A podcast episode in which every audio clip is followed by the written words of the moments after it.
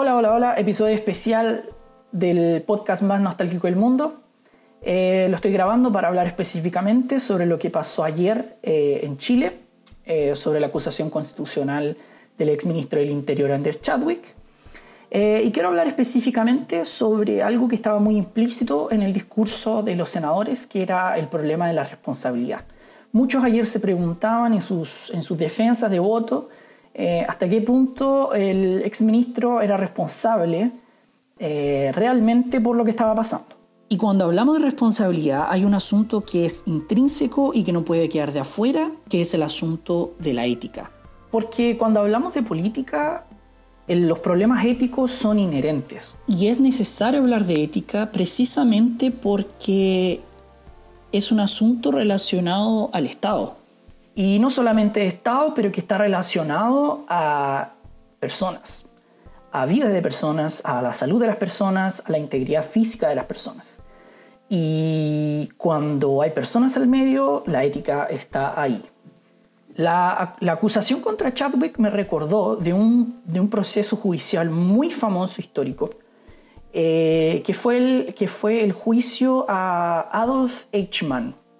El Adolf Eichmann eh, fue uno de los principales responsables por el holocausto judío. Y a este proceso judicial asistió una filósofa muy famosa de la época que se llamaba Hannah Arendt.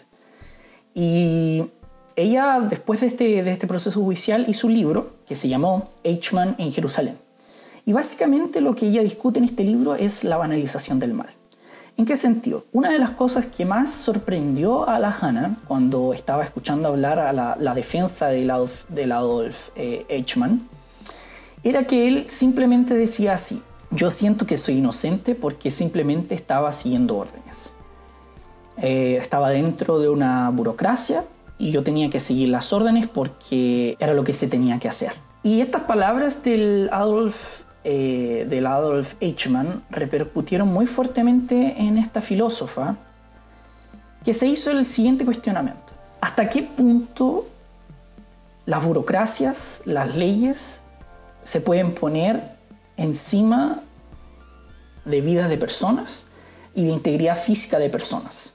¿Vale la burocracia más que la ética personal? Esta pregunta fue la tesis del libro.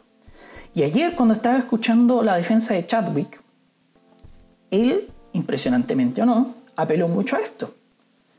Eh, apeló a su trabajo burocrático, apeló a su trabajo en el gobierno, apeló a que él simplemente estaba siguiendo órdenes. Y la pregunta que me hago es, ¿hasta qué punto la burocracia te puede absolver? Una de las cosas que más me emputece y que también yo veo que emputece mucho a la oposición, por más que yo también no confíe completamente en la oposición, pero yo veo que también fue, fue algo que la oposición tocó. O sea, la falta de hacerse responsable. Porque en estos temas estatales, donde hay vidas en peligro, son esas personas, son esas autoridades, un ministro, un ministro tiene autoridad en Chile para hacerse responsable, para decir, para colocarse, para posicionarse contra. Por eso lo que se juzgaba ayer no fue la persona de Andrés Chadwick, eh, pero fue la falta de responsabilidad. O sea, yo no lo conozco en persona, él puede ser un, papá bueno, un esposo bueno, no sé, no lo conozco, no conozco su círculo personal. Eh, y eso también no hay que olvidarlo, hay una persona, hay un sujeto ahí, ¿cierto? Eh, yo en ese sentido soy muy así, corazón de mantequilla, o sea, eh, me cuesta odiar y, la palabra odio también no es algo que, me sale tan fácilmente. Y lo que se dijo mucho ayer fue, lamentablemente o no, le tocó gobernar en un momento muy complicado. Y no se posicionó. No se, no se posicionó éticamente, no se posicionó moralmente, eh, no se hizo cargo. Y eso es lo que se estaba juzgando ayer y yo encuentro que a pesar de poco, peor es nada. Eh, fue una victoria simbólica, una victoria, eh, una victoria ética, ¿cierto? Lo que pasa con la derecha, yo veo mucho eso, es, que si uno dice algo en contra, es porque eres de izquierda, no, no es eso, es sentido común. Hacerse responsable por las vidas, hacerse responsable eh, por, los, responsable por las mutilaciones, hacerse responsable por lo que está pasando.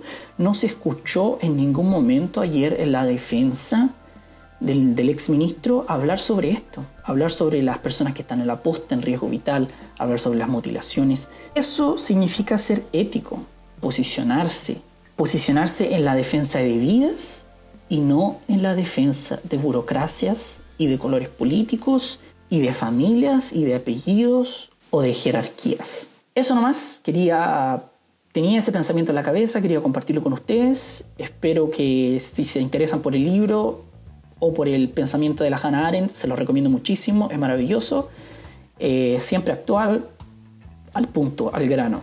¿ya? Eh, gracias por escucharme y nos vemos la próxima semana con un nuevo episodio del podcast más nostálgico del mundo. Abrazos, chao, chao.